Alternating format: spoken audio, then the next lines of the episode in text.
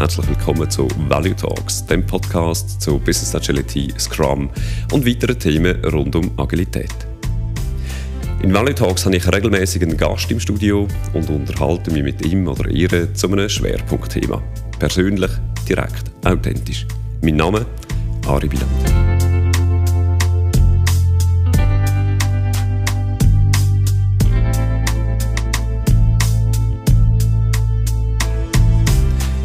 Agilität von einer Organisation basiert im Kern auf selbstorganisierten Teams. Die Teams verfolgen ein gemeinsames Ziel, je nach Situation zusammen mit anderen Teams. Die Alignierung auf das gemeinsame Ziel ermöglicht dann auch eine grosse Autonomie, sowohl für das Team als auch für die einzelnen Mitglieder. Das Ziel, das man erreichen will, ist ja definiert. Für Gruppendynamiken und das Coaching vom Team ist die Rolle vom Scrum Master vorgesehen. Die inhaltliche Verantwortung liegt wiederum beim Product Owner. Das gibt restlichen Teammitgliedern die Möglichkeit, sich auf die kreative Lösungsfindung von komplexen Problemstellungen zu fokussieren. Soweit zumindest Theorie. In der Praxis gestaltet sich die inhaltliche Alignierung als sehr schwierig und häufig ist ein Team nicht wirklich ein Team, sondern eher eine Ansammlung von Individuen, die mehr oder weniger zufällig an einem ähnlichen Problem arbeiten. In dieser Episode Value Talks werde ich vor allem dem letzten Punkt nachgehen. Für das begrüße ich den Olaf Geramanis im Studio. Der Olaf ist unter anderem Leiter MIS Change und Organisationsdynamik an der Fachhochschule Nordwestschweiz und befasst sich seit mehr als 20 Jahren mit Gruppen und Gruppendynamiken in Organisation. Herzlich willkommen, Olaf.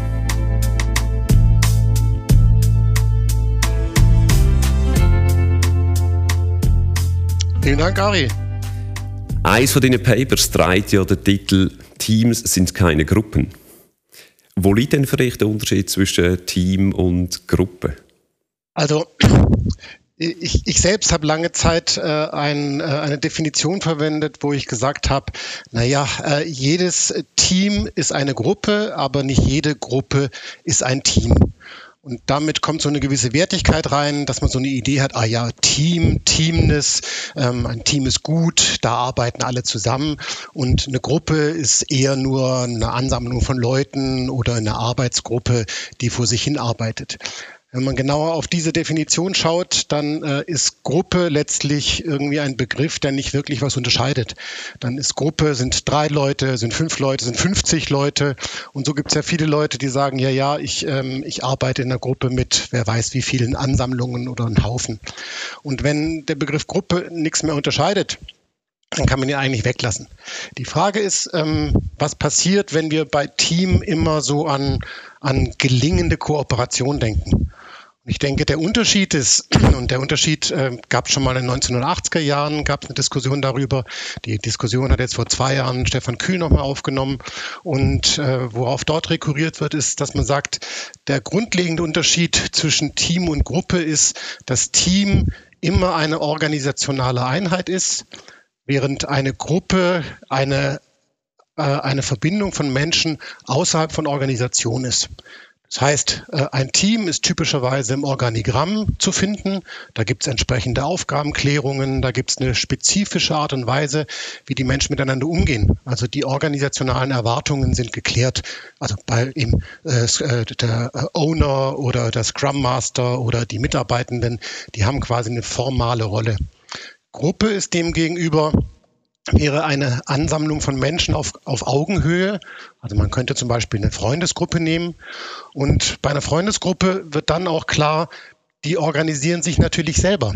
Also da gibt es jetzt kein Organigramm, da gibt es jetzt keinen äh, offiziellen Vorgesetzten, äh, der oder die der Gruppe sagt, was zu tun ist, sondern im Sinne der Selbstorganisation gibt es Leute, die mal vorschlagen, wandern zu gehen, andere, die vorschlagen, irgendwie eine andere Freizeitbeschäftigung zu machen.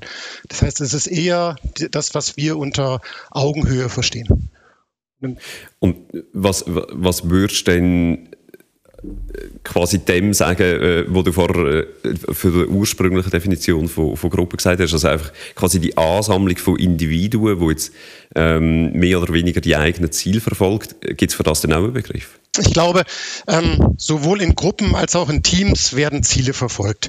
Ähm, die Frage ist, äh, werden die Ziele von außen vorgegeben? Werden die Ziele äh, von den Leuten entwickelt? Sind die Ziele committed?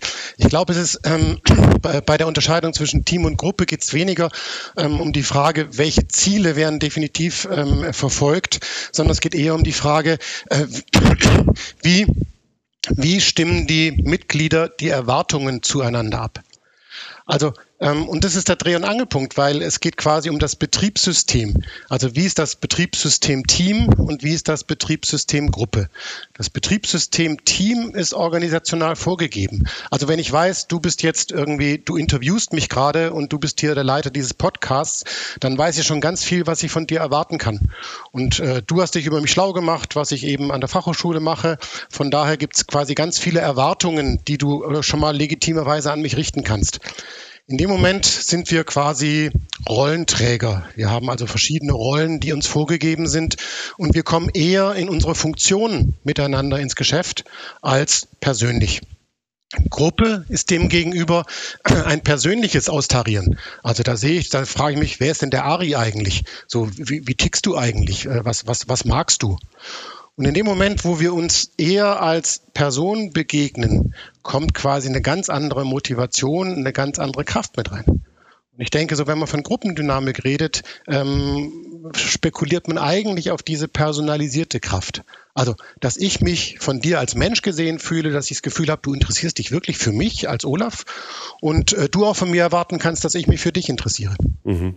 Und du bezeichnest die Gruppendynamik, die du ansprichst, bezeichnest du auch als quasi der blinde Fleck von Agilität. Wieso denn das?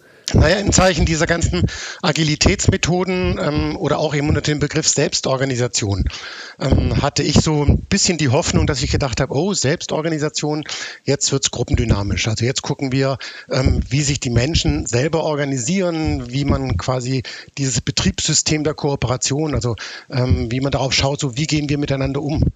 Also in der Gruppendynamik geht es ja grundlegend darum zu gucken, wie tickt eine Gruppe miteinander.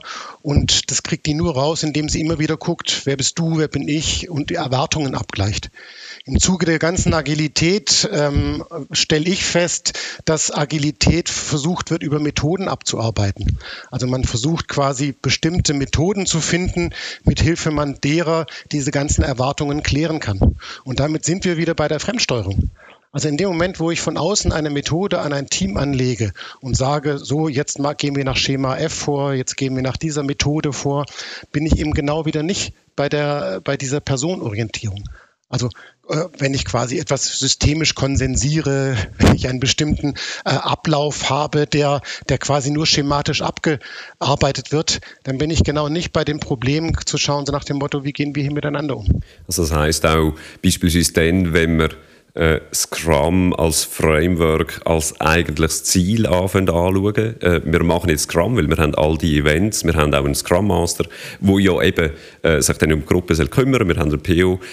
Ähm, und das Framework dann quasi als Selbstzweck anschaut und nicht als das anschaut, was es eigentlich ist, nämlich ein Enabling Constraint, wo uns ermöglichen, genau eben beispielsweise die Gruppendynamik, dann immer wieder auch zu thematisieren. Ganz genau. Also ich finde, die, die Idee von Scrum ist, ähm, finde ich, richtig genial und äh, berücksichtigt beide Seiten. Also sie berücksichtigt einerseits die inhaltliche Arbeit, also wenn bei der Review geschaut wird, so was haben wir denn, haben wir unsere äh, Meilensteine erreicht, haben wir unsere Aufgabe erfüllt. Dafür ist quasi das Team da. Ein Team muss für die Organisation etwas leisten, dafür ist es zusammengekommen. Zugleich aber, weil ja der Anspruch der Selbstorganisation besteht, also weil es genau nicht darum gehen soll, dass man alles von außen vorgibt, sondern dass sich das Team selbst organisiert, organisiert, geht es auch zwingend darum zu gucken, wie äh, ist es jetzt mit der Gruppendynamik untereinander. Und Gruppendynamik heißt, dadurch, dass ich eben keine spezifischen Rollen habe, ähm, auf die ich rekurriere, sondern mit dir als Ari umgehe, müssen wir uns auch die Zeit nehmen zu gucken, wie hat es denn jetzt zwischen uns geklappt? Also, wo bist du mal lauter geworden? Wo bin ich mal lauter geworden? Wo wollte ich mich durchsetzen? Wo hast du mal den Mund gehalten? Wo haben wir einen Konflikt gehabt? Das heißt, all diese psychosozialen Dinge, die in quasi organisational in den Rollen ja aufgehoben sind. Also wenn ich eine Rolle des Vorgesetzten habe, dann weiß ich, was ich zu erwarten habe. Wenn wir auf Augenhöhe selbst organisiert zusammenarbeiten, müssen wir quasi unsere Erwartungen immer wieder neu nachjustieren. Und dafür ist es ja in Scrum vorgesehen, auch diese, diese persönliche Kooperation anzuschauen. Aber, und das zeigen ja viele Untersuchungen, dass diese, genau diese Review zu irgendwie 80 Prozent irgendwie nicht ganz so ordentlich und ausführlich gemacht wird oder man meint, oh, wir haben gerade wenig Zeit, ich glaube, wir lassen irgendwie diesen Kooperationsteil mal weg. Und das finde ich so das Fatale. Also ich finde die Idee an sich äh, ist, ist richtig klug. Ähm, so richtig ähm, ernst gemeint äh, wird selten. Genau, du hast äh, in einem von deinen Paper auch das Beispiel, das du jetzt äh, gerade auch angesprochen hast, ja, wir sind im Stress, wir haben keine Zeit, wir machen jetzt einfach keine Retrospektive. Äh, das ist auch ein, äh, ein Beispiel, wo ich ab und zu in meinen Scrum-Trainings wiederbringe, äh, quasi Scrum-Trainings für Scrum Master. Was macht ihr als Scrum Master, wenn der Wunsch vom Team da ist? Ja, lernt ihr die Retrospektive dann weg oder eben nicht? Also eine sehr äh, spannende Frage. Jetzt, wie würdest, oder was würdest denn du aus einem äh, Scrum Master oder auch in einem agilen Coach empfehlen, um eben mit dem blinden Fleck oder auf dem blinden Fleck ein Stückchen weniger blind zu sein? Also ich würde klar machen, dass es, dass es gar keine Alternative gibt, äh, darauf zu schauen, weil quasi diese Retrospektive ähm, der, der Schmierstoff ist der äh, das Ganze am Laufen hält. Also das wäre so, wie, wie wir haben keine Zeit für um Öl nachzugießen, also gießen wir kein Öl in den Motor und arbeiten weiter und äh, es wird zwangsläufig zu Verschleißteilen kommen. Also zu, zu erkennen, dass es, dass es diesen Schmierstoff braucht und dieser Schmierstoff ähm, ist manchmal, also wie Schmierstoffe so sind, klebrig, klebrig, irgendwie komisch und so ist es natürlich auch. Also wenn ich wenn ich irgendwie schon eine Ahnung habe, dass ich denke, boah, äh, wir haben uns da ganz schön in der Wolle gehabt und irgendwie ist es auch unangenehm und ich weiß jetzt gar nicht, wie ich damit umgehen soll. Also diese psychosozialen Themen, ähm, haben wir nicht unbedingt gelernt, ausführlich darüber zu reden. Also wir sind da inzwischen schon weiter als vor 20, 30 Jahren. Aber es ist immer noch nicht so, dass wir einfach äh, frei von der Leber weg sagen können, dass ich sage, Ari, da hast du einen ziemlichen Mist gemacht. So, ähm, oder ich erwarte von dir was anderes. Und dann sagst du, wie kommst du dazu, von mir was zu erwarten? Also quasi diese, diese gegenseitigen äh, Erwartungsklärungen, die, wie gesagt, organisational relativ leicht vorgegeben sind. Aber in dem Moment, wo ich quasi mit Organisation runterfahre und Selbstorganisation habe, haben möchte, muss der Schmierstoff quasi von uns selbst kommen. Und von daher gibt es da gar keine Alternative zu. Also man darf sich gar nicht verführen lassen, äh, das Öl abzulassen, weil man meint, das ist mir irgendwie zu schmierig. Mhm, mh. Und gerade die Konflikte anzusprechen, das äh, fällt ja auch nach wie vor immer wieder recht schwer. Äh, Konflikte sind andererseits auch äh, eine grosse Chance. Also es ist eine große Chance, aber es ist immer mit einer Ungewissheit äh, verbunden. Also in, in dem Moment, wo, wo, wir einen wo wir einen persönlichen Konflikt haben, ähm, also im Freundeskreis oder auch in, in, in der, im Privaten, in der Familie, in der Partnerschaft, ist natürlich immer die Angst, oh, was passiert, wenn es eskaliert und äh, äh, was passiert, wenn wir nachher nicht mehr zusammenarbeiten können. Also diese Angst, wenn es zu persönlich wird. Wiederum, Klammer auf, in der Organisation kann man sagen, Moment, das ist zu privat, das lassen wir außen vor. So, da gibt's quasi diese Regelung, wir müssen es nicht zu privat werden lassen und dann arbeitet man freundlich formell weiter äh, wenn die Organisation quasi ja nicht mehr schützt, also wenn es eben nicht mehr klar ist, was ist deine Rolle, ähm, wenn es nicht mehr durch HR geregelt ist, welche Fragen darf ich stellen und welche Fragen darf ich nicht stellen, wird es natürlich sehr schnell persönlich und es kann vielleicht auch vielleicht intim werden, also dass ich irgendwie, dass ich zu viel nachfrage, dass wenn wir uns zu nahe kommen, also wo ist da die Grenze? Das heißt, wo ist die Grenze bei dieser Retrospektive in einem Konflikt nicht zu sagen, so und du, ich finde dich irgendwie völlig daneben und so kann man doch nicht sein. So, also das, das ist die Gefahr. Und ich sage gar nicht, dass, dass, äh, dass man das jetzt unbedingt ausschlachten muss. Aber die Frage ist, wie, wie professionell sind wir quasi auch mit dem Informellen umzugehen. Mhm. Und wenn wir über unsere Konflikte reden, wenn wir über Feedback reden, dann sind Feedback-Prozesse immer sehr persönliche Prozesse. Also wenn ich dich frage, ey, sag mal, wie nimmst du mich wahr? Wie geht's dir mit mir? Ist das schon was sehr Persönliches. Mhm, mh. Jetzt, in meiner Erfahrung sind Konflikt, wo, wo es gibt, gerade eben in, Gruppenkonstellationen am Arbeitsplatz, äh, die haben häufig auch mit der, eigentlich gar nicht mit der Person zu tun, sondern die haben häufig mit der Rolle zu tun, dass jemand anderes ähm, aufgrund von ihre oder in seiner Rolle quasi fast zwangsläufig in Konflikt muss treten mit meiner Rolle, mit den Interessen, die ich vertrete. Äh, siehst du das auch so? Ist das, äh, siehst du aus der Forschung das auch so? Also absolut. Ähm das ist ja oftmals das Problem, was Organisationen haben, dass, äh, wie du richtig sagst, äh, es strukturelle Unvereinbarkeiten gibt. Also sei es irgendwie in einer normalen Hierarchie oder ähm, oftmals ist es eine Matrix-Organisation. Ähm, ich komme aus der einen Seite mit meinen Interessen, die ich durchsetzen muss. Nein, nicht mit meinen Interessen, mit den Interessen meiner Abteilung. Du kommst mit den Interessen deiner Abteilung und jetzt müssen wir uns quasi äh, irgendwie einigen, dass wir beide äh, wieder zurückgehen können und nicht unser Gesicht verlieren. Das heißt, den Streit, den wir da haben oder die Unvereinbarkeit liegt gar nicht an dir als Ari und mir als Olaf, sondern irgendwie in, in, in der Struktur angegeben. Das Problem ist aber, dass Organisationen oftmals gerne Probleme individualisieren, weil sie sich damit quasi der Probleme auch entledigen können, indem sie sagen, oh, da hast du aber nicht richtig funktioniert, da hast du einen Fehler gemacht, wir müssen dich jetzt austauschen oder wir schicken dich mal ins Coaching, anstatt quasi die Struktur zu überdenken. So. Mhm. Zugleich, wie gesagt, ist es aber auch eine Form von Schutz. Ich kann abends sagen, hey, ähm, ich glaube, wir haben uns dann nur gestritten, weil wir das strukturell nicht so richtig hatten. Wenn diese, wenn diese ganzen Strukturen quasi nicht mehr gegeben sind, wenn wir eben in dem, äh, in dem Scrum-Team drei Wochen lang zusammen irgendwie gearbeitet haben, ähm, dann ist die Frage, ob das tatsächlich nur an der Applikation liegt oder nur an dem, was wir technisch machen, oder ob wir nicht sagen müssen, hey, ähm, wir müssen gucken, ob wir noch das Heu auf derselben Bühne haben. Mhm. Du warnst äh, auch vor Situationen, wo ein Unternehmen quasi an die intrinsische Motivation und das Engagement der Mitarbeitenden appelliert. Ähm, also so im Sinne von, ja, ihr müsst halt einfach engagiert auf das Ziel schaffen, ähm, beziehungsweise ja, wenn ihr keinen Sinn in dem seht, dann sind ihr vielleicht bei uns am, am falschen Ort. Was ist gefährlich an solchen Appell? Also Peter Fuchs hat das mal wunderbar gesagt. Er hat gesagt, es geht um die äh, Erzwingbarkeit nicht erzwingbarer Leistung. Also man versucht etwas zu erzwingen, was gar nicht erzwingbar ist.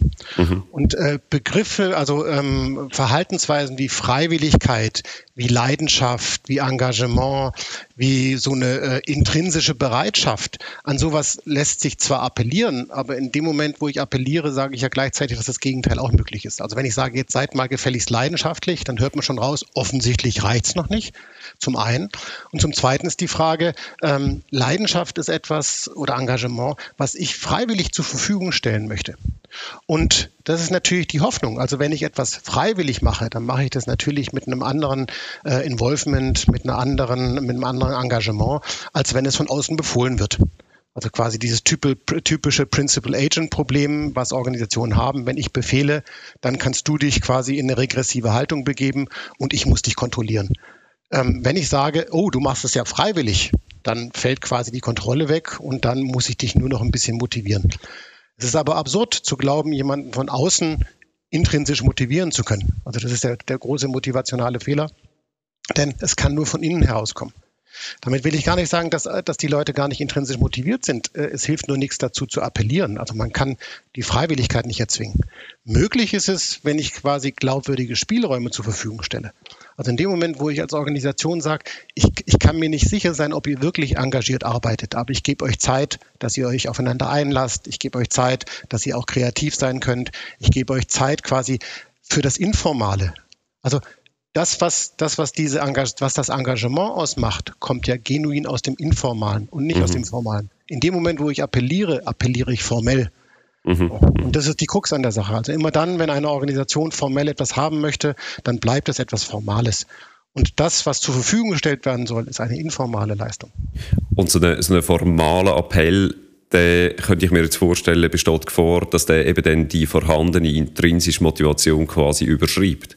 Also auch wenn ich intrinsisch motiviert war und, und auch leidenschaftlich engagiert bin, mit dem Thema dran war, sobald das mir quasi befohlen wird, Anführungszeichen, verliere ich die Leidenschaft und die, die, eben das Engagement, gerade weil es mir eben jemand befiehlt. Ganz genau, ganz genau. So, so kann man das mit Erfolg ablöschen. Weil man quasi den Leuten sagt, so, und jetzt muss es gefälligst leisten. Und es ist eine, wie gesagt, es ist eine freiwillige Zusatzleistung, zu der ganz viele Mitarbeitende gern bereit sind, weil man irgendwie auch Spaß im Job haben muss.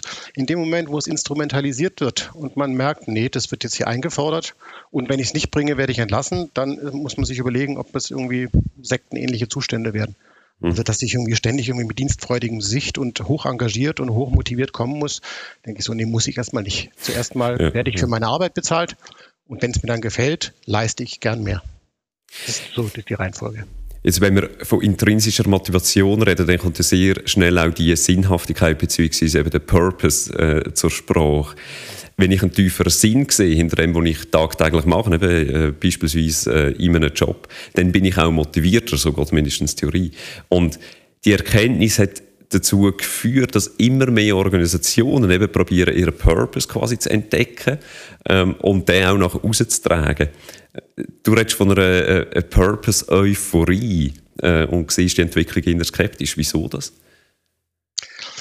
Also ich finde erstmal die, die, die, die Verwechslung von Sinn und Zweck ähm, finde ich in dieser Diskussion bezeichnet.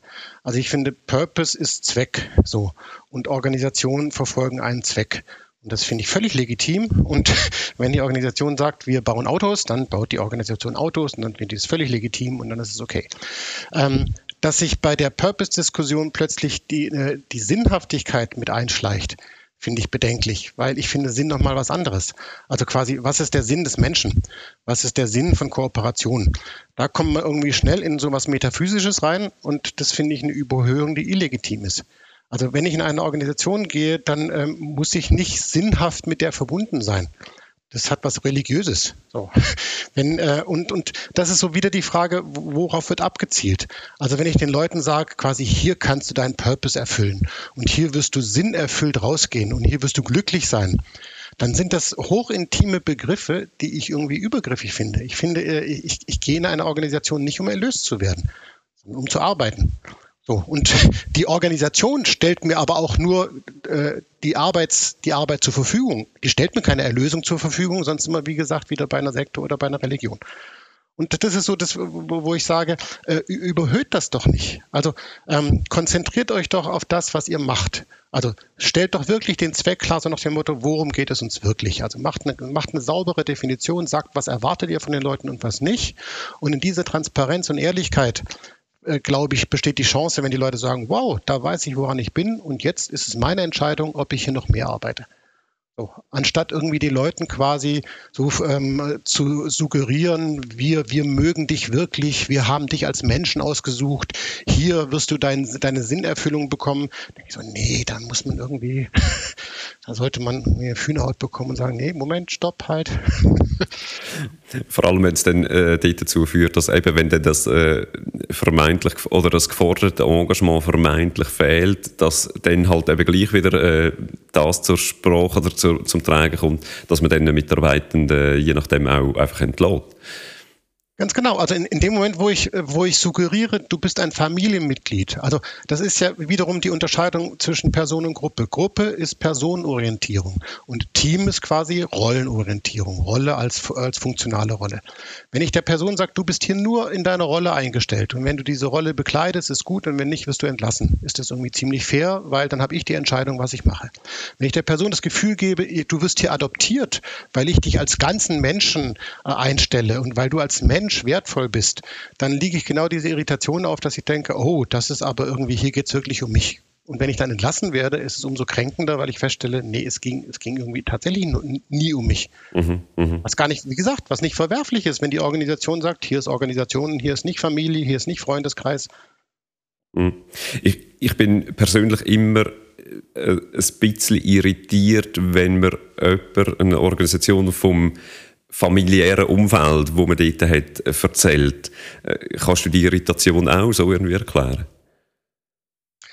Naja, es ist, ähm, äh, Niklas Luhmann hat äh, sehr schön noch in Organisation und Entscheidung gesagt, äh, dass, also das hat er 1999 geschrieben, äh, dass bereits Begriffe wie Intimität, Spiritualität, emotionale Intelligenz und eben auch Kommunikation Einzug in die, Kommun Einzug in die Organisation hält und er das für sehr irritierend findet, weil äh, solche Begriffe dort nichts zu suchen haben. Und ich finde, das ist natürlich, äh, das ist genau der Punkt. Also Organisation heißt, du hast eine Rolle zu bekleiden und äh, wir gucken, wie die Kooperation, also wie die Erwartungen organisational geklärt sind. Also du musst nicht als Person dort erscheinen. Wenn ich jetzt dazu übergehe, dass die Leute sich quasi ganz intim outen müssen, also, dass man erwartet, dass man viel Persönliches erzählt, dass er erwartet, dass man irgendwie als Mensch sichtbar wird, dann wird genau die Organisation quasi konterkariert. Und es gibt auch irgendwie keinen Schutz mehr. Also wenn, wenn es bei Bewerbungsgesprächen klar ist, dass äh, Fragen zur sexuellen Orientierung, zur Religiosität, zur Schwangerschaft, zu ganz viel nicht gestellt werden darf, dann dient das dem Schutz der Mitarbeitenden. Wenn ich hintenrum quasi anfange, jetzt die, die, die Leute quasi so ähm, na, zu persönlich reinzuziehen, ist die Frage, was ist der Sinn? Und systemisch könnte man fragen, für welches Problem ist quasi diese Intimität eine Lösung? Also wenn ich die Leute intim äh, einbinde in meine Organisation, dann stellen sie mir vielleicht das zur Verfügung, was ich nicht von ihnen erzwingen kann, eben diese Freiwilligkeit, dieses Engagement, diese Leidenschaft, weil dann sind sie ja ganz eng miteinander verbunden. Und das finde ich bedenklich. Womit ich nicht sagen möchte, dass die Leute nicht auch persönlich und freundschaftlich sein können, aber es ist deren Wahl. Mhm.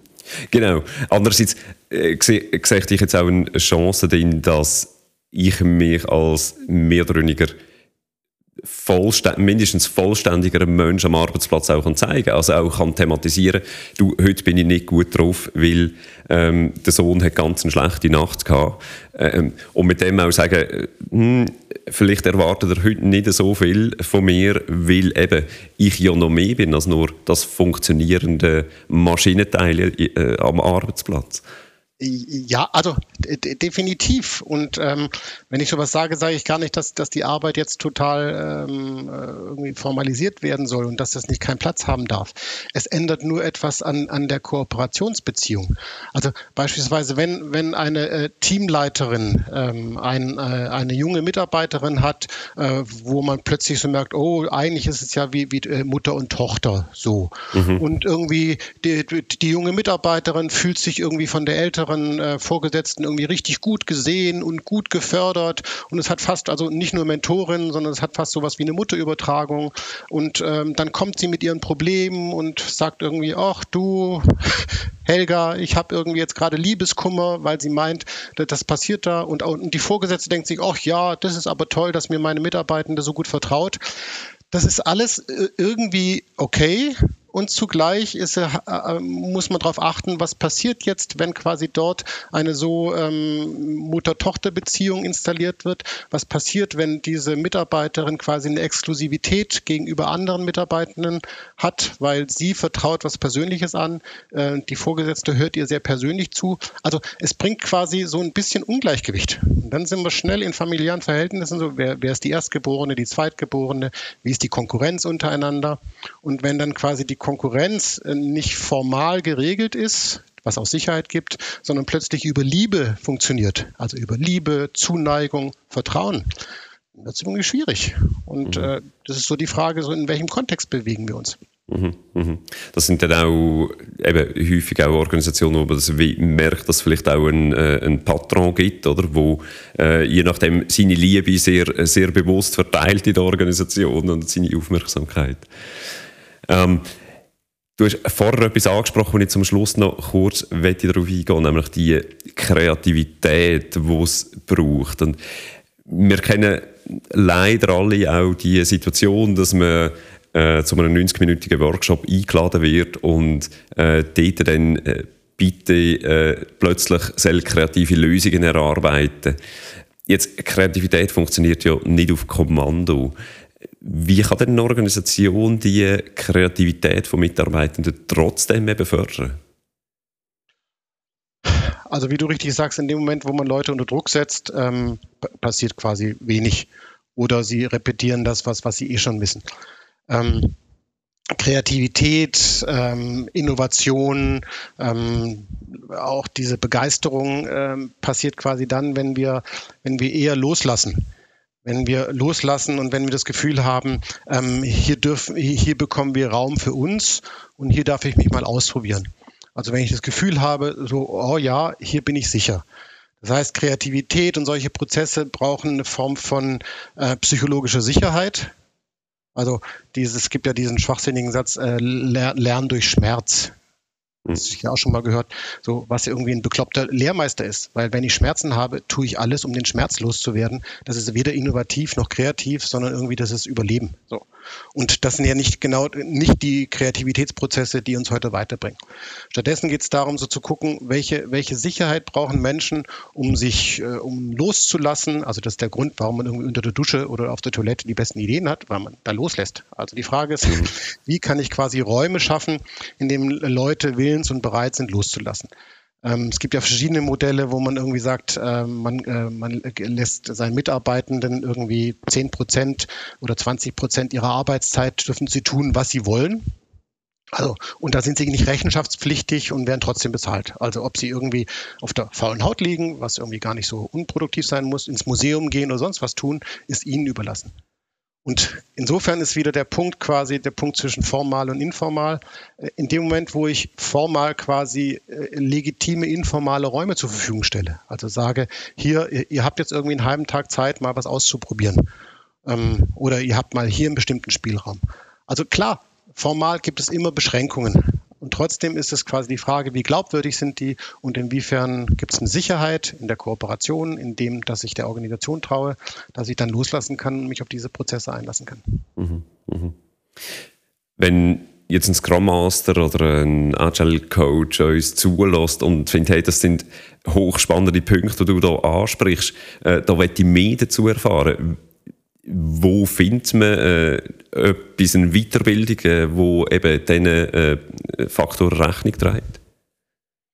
Also wir an der, bei mir an der Hochschule ähm, in dem MIS Change und Organisationsdynamik machen ja gruppendynamische Trainings. Und äh, gruppendynamische Trainings ähm, in ihrer Reihenform als Sensitivity Training zeichnen sich dadurch aus, genau auf diese Kooperationsbeziehungen zu schauen, quasi wie Menschen diese Erwartungen miteinander abgleichen, äh, wie das klappen kann, dass man sich darüber klar wird, wie man äh, Konflikte angehen kann. Und ähm, in diesen quasi in diesen Trainings, äh, diese Trainings äh, funktionieren so, dass genau solche Spielräume zur Verfügung gestellt werden. Also es sind quasi klare Einheiten von 90 Minuten Länge, die irgendwie begleitet werden von Trainerinnen und Trainern. Und man weiß quasi, das ist der Rahmen und in, was innerhalb des Rahmens passiert, ist eben den Teilnehmenden überlassen. Das ist quasi die Chance, in so einem äh, Laborsituation, wie man es nennt, so fünf Tage das äh, intensiv auszuprobieren. Quasi die Idee ist so, so, so ähnlich wie auch ähm, in der Retrospektive, also quasi als, als Tipp für die ähm, Agile Coaches wäre es sowas zu sagen, ähm, wir haben jetzt Zeit, also wir haben immer dieselbe Zeit für die Retrospektive. Also mhm. weiß ich nicht, wir haben eine halbe Stunde und wir haben 45 Minuten, was wahrscheinlich üppig ist, und diese 45 Minuten werden wir hier sitzen. Punkt. Also wir werden nicht früher aufhören, wir werden es aber auch nicht länger machen, aber wir werden mal warten, was passiert. Und es geht nicht darum, dass wenn die Leute nach drei Minuten sagen, oh, wir haben keine Lust mehr, dann abzubrechen, sondern sagen, Moment, diese Dreiviertelstunde braucht es und diese Dreiviertelstunde werde ich jetzt hier sitzen und warten, was passiert. Und du kannst sicher sein, dann passiert was. Also mhm, mhm. dann sitzt man irgendwie da und denkt sich, oh Mann, noch 35 Minuten? Na okay, dann fange ich mal an zu reden. So, also quasi, ähm, es, gibt, es gibt Grenzen, quasi, dass man sagt, es sind diese 45 oder die 30 Minuten, aber die halten wir ein. Und was passiert, ist offen. Und ich glaube, so kommt man eben an diese sozialen Prozesse ran, die dann eine ganz eigene Wirksamkeit haben. Also Agile Coaches und Scrum Master machen vielleicht einmal für eine Retrospektive genau das Gegenteil von dem, was ihr bis jetzt gemacht habt. Dass ihr nämlich ähm, mühsam irgendein neues Format probiert habt aus, rauszusuchen und rauszufinden. Probiert mal das Gegenteil, probiert mal gar nichts zu machen. Absolut, genau. Einfach zu warten und zu sagen, so, wir haben diese 45 Minuten, mal gucken, was kommt und damit arbeiten wir. Olaf, wir sind bereits am Ende von dieser Episode Value Talks. Herzlichen Dank für das Gespräch und deine Zeit. Danke dir für die spannenden Fragen, hat mir gefallen. Sehr schön. Das wäre es mit Value Talks, dem Podcast zu Business Agility, Scrum und weiteren Themen rund um Agilität. Schön habt ihr zugelassen. Abonniert den Podcast auf Apple Music oder Spotify, so verpasst ihr keine Episode. Mein Name ist Arbiland. Bis zum nächsten Mal. Ciao zusammen.